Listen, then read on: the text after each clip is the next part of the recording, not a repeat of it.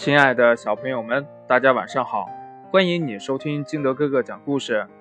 今天呢，金德哥哥给大家讲的故事叫《小山鼠的谎言公司》。小松鼠看到小山鼠的公司时，惊讶的眼睛都瞪圆了。什么？谎言公司？那你们每天都制造谎言啊？不是。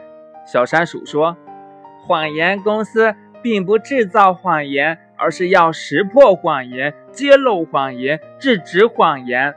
谎言公司的口号是：大谎言、小谎言，只要是谎言，我就能戳穿。”小山鼠向小松鼠解释：“之所以开谎言公司，是因为有过几次上当受骗的经历。”嗯。学老鼠向我借钱，很久很久没来还，我去索要，才知道学老鼠留下的地址并不存在。我还在胡同里买过什么假金戒指呀，是石头的，上面刷了一层黄油漆。嗯，还有还有啊！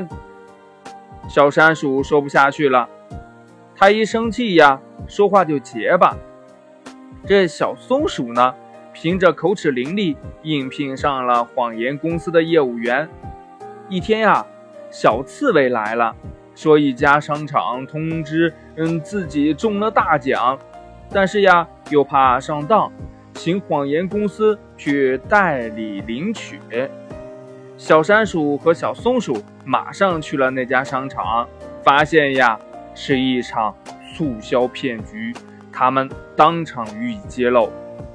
又有一天，小白兔来了，说自己家门口突然来了很多的卖胡萝卜的，把门都给挤坏了。还说呀，见过小白兔嗯发的这个买胡萝卜的广告，所以呢，他们查查嗯是怎么回事儿。小山鼠和小松鼠很快找到了那张广告，发现呀，下面还有一行小字呢。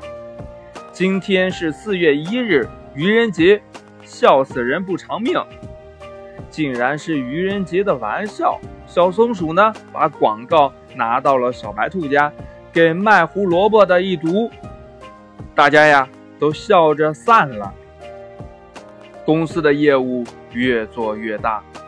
这一天，梅花鹿邮递员送来了一封海外来信，是一位大男孩。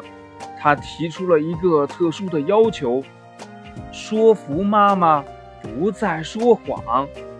他在信中说：“小时候家里很穷，饭不够吃，妈妈就把自己碗里的饭分给我吃，说吃吧，我不饿。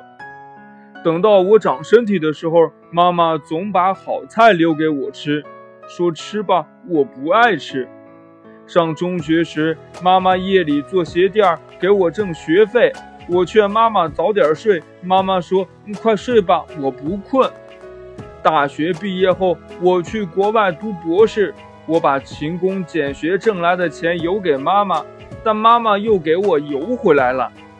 她在信中说：“你别邮钱，我有。”但我听说她在经营一个地摊呢。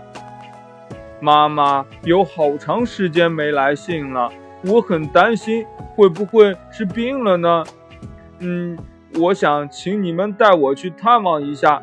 如果妈妈身体不好，请她一定告诉我实话。我已经长大了。小山鼠读着来信，眼泪也刷刷刷的掉下来。他和小松鼠按照地址找到了大男孩的家，但是门。上着锁，邻居告诉说，老人呢住进医院了。小山鼠和小松鼠又带着鲜花来到了医院。老人看到他们后很惊讶，他们说明了来意。老人说：“呃，没事儿，我摔了一跤，腿受了点伤，但已经好了。呃，三天后呀，我就能出院，请你们呀。”要帮我保密，别让他着急。告诉他，我出去旅游了，过几天呀就回来。小山鼠看着老人焦急而期盼的眼神，只好点头答应了。从医院回来，小山鼠沉思了很长时间。既然谎言并不能都戳穿，那谎言公司还能叫谎言公司吗？他和小松鼠商量着，把公司的名字改成了“美丽谎言公司”。小山鼠相信，编织美丽谎言的人多了，制造恶意谎言的人也就少了。故事讲完了，亲爱的小朋友们，那。善意的谎言是不是谎言呢？那如何来看待这个善意的谎言呢？快把你的想法跟你的爸爸妈妈还有你的好朋友相互交流一下吧。喜欢听金德哥哥讲故事的，欢迎你下载喜马拉雅，关注金德哥哥。同样呢，也可以添加我的个人微信号码幺三三三零五七八五六八来关注我故事的更新。好了，亲爱的小朋友们，今天的故事就到这里，我们明天见。拜拜。